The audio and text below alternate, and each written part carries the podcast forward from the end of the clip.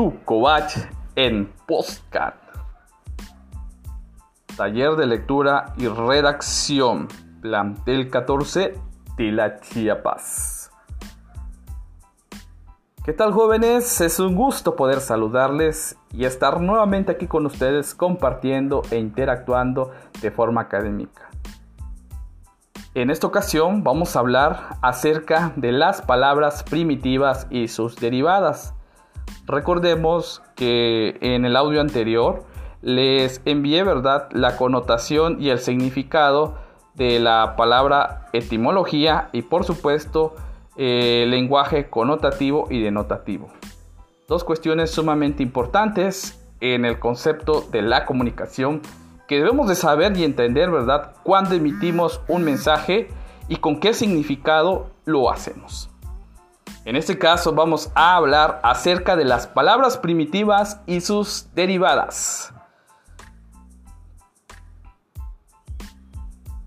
Las palabras primitivas, también llamadas simples, puesto que no provienen de otra palabra, ¿por qué? Porque son palabras únicas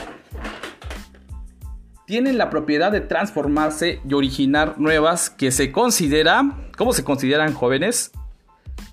Se consideran derivadas. Unos ejemplos de la palabra primitiva podemos encontrar lo que es pan, lo que es mar, lo que es árbol, lo que es leña, lo que es hipo, lo que es para y así sucesivamente. Un sinfín de palabras primitivas que son palabras que tienen solo un significado. Las palabras primitivas se forman a partir de, ciertos rasgos etimológicos antiguos, pero también pueden añadirse partículas llamadas prefijos y sufijos. Para entender un poquito más acerca de las palabras primitivas, vamos a citar un ejemplo. ¿Qué les parece si utilizamos el concepto pan? Tenemos la palabra pan que etimológicamente significa casa. Como por ejemplo, pan, panteón. Estamos utilizando una derivada que es no. Panadero, panadería, panque, panecito y panadera. Es aquí donde nosotros podemos encontrar la palabra primitiva y lo que les dije después que se les puede añadir partículas llamadas prefijos y sufijos. En sí, si nosotros hablamos de la palabra PAM, entendemos que estamos este, dándole significado a un tipo de alimento. Pero etimológicamente y primitivamente, la palabra pan significa casa. De forma grecolatina. La palabra, si utilizamos la palabra panteo, vamos a entender que pan es casa. Teo es Dios y por ende entendemos que Panteón es casa de Dios, entre otras cosas. Una vez que dimos este ejemplo, vamos a, ir viendo cómo es que nuestro lenguaje cotidiano podemos encontrar un sinfín de palabras primitivas y al mismo tiempo palabras primitivas con ciertos compuestos partículas que nosotros le podemos llamar prefijos y sufijos. Es muy importante, jóvenes, que nosotros entendamos, ¿verdad? Que los prefijos y sufijos son un adherente o son un compuesto que originan y dan otro significado. Como por ejemplo, hipo, que significa debajo, hipopótamo, que significa debajo del agua. Entonces entendemos hipopótamo es hipo, es debajo. Y si le agregamos su prefijo y un sufijo, ya sea griego o latino, pues podemos entender, ¿verdad? O podemos eh, crear un nuevo concepto con diferente significado.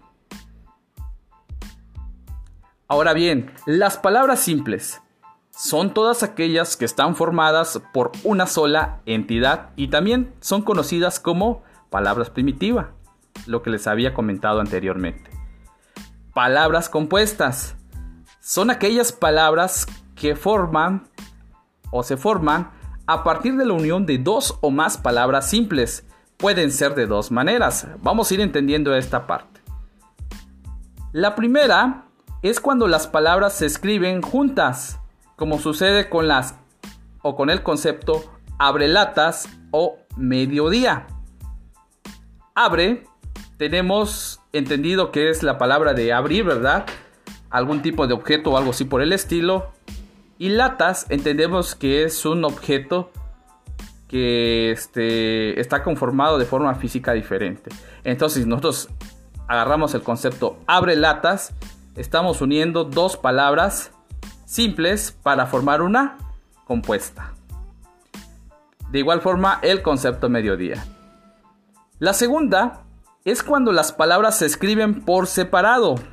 Escuchen bien, por separado, pero que juntas adquieren un significado más específico.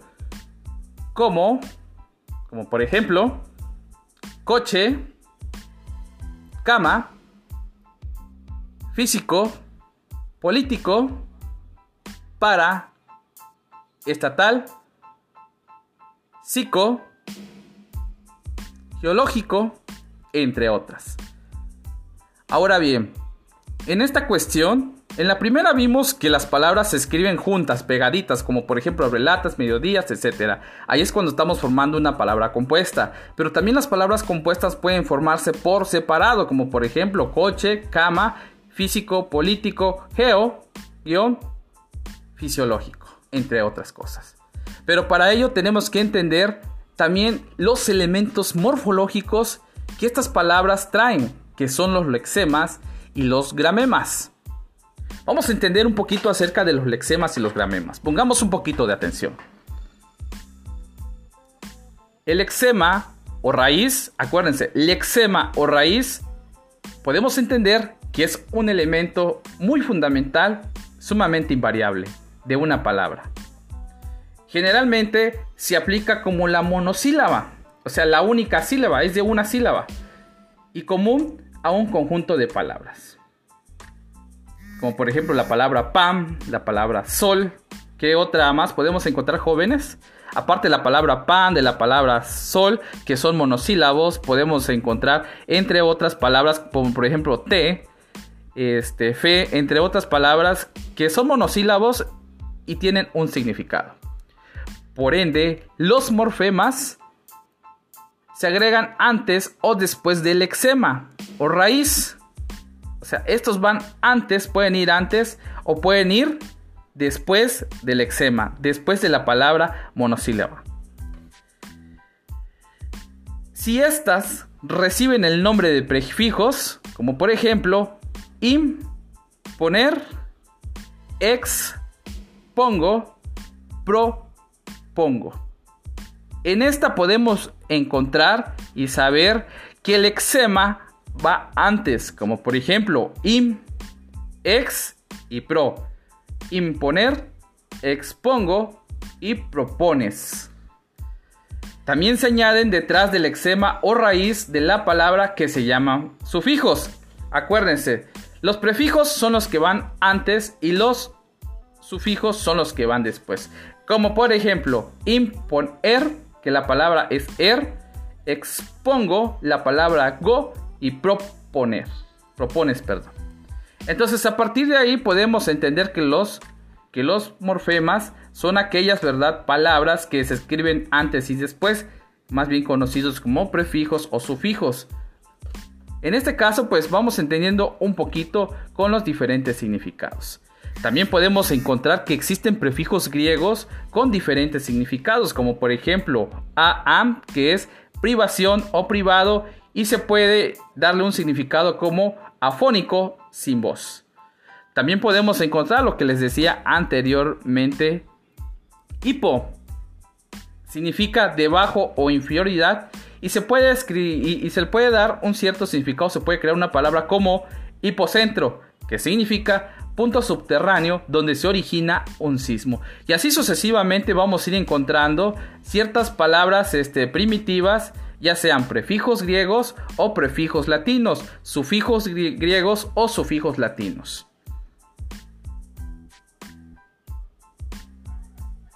Y así sucesivamente vamos a encontrar una serie de significados de palabras simples, palabras compuestas, con prefijos y sufijos. Acuérdense que las palabras compuestas pueden escribirse juntas o pueden escribirse separadas. Es aquí jóvenes donde nosotros hemos llegado a esta etapa esperando de que haya sido de su completo entendimiento y sobre todo sea de, un, sea de una eficiencia de valor proporcional a entender y sobre todo comprender eh, estos conceptos. Es muy importante que ustedes envíen sus dudas, envíen sus comentarios para así nosotros poder retroalimentar y asimismo poder ir buscando ciertas ciertas estrategias dinámicas o métodos para ir generando mayores actividades de enseñanza aprendizaje. Esto fue todo jóvenes del día de hoy, esperando de que haya sido de su completo entendimiento como les mencioné anteriormente y asimismo de que sus actividades las hagan de forma correcta. Les saluda su profesor, licenciado Juan Víctor Gómez Pérez, a sus órdenes. Excelente tardecita y recuerde, tu covach en Posga, Postcat, perdón, plantel 14 Tila.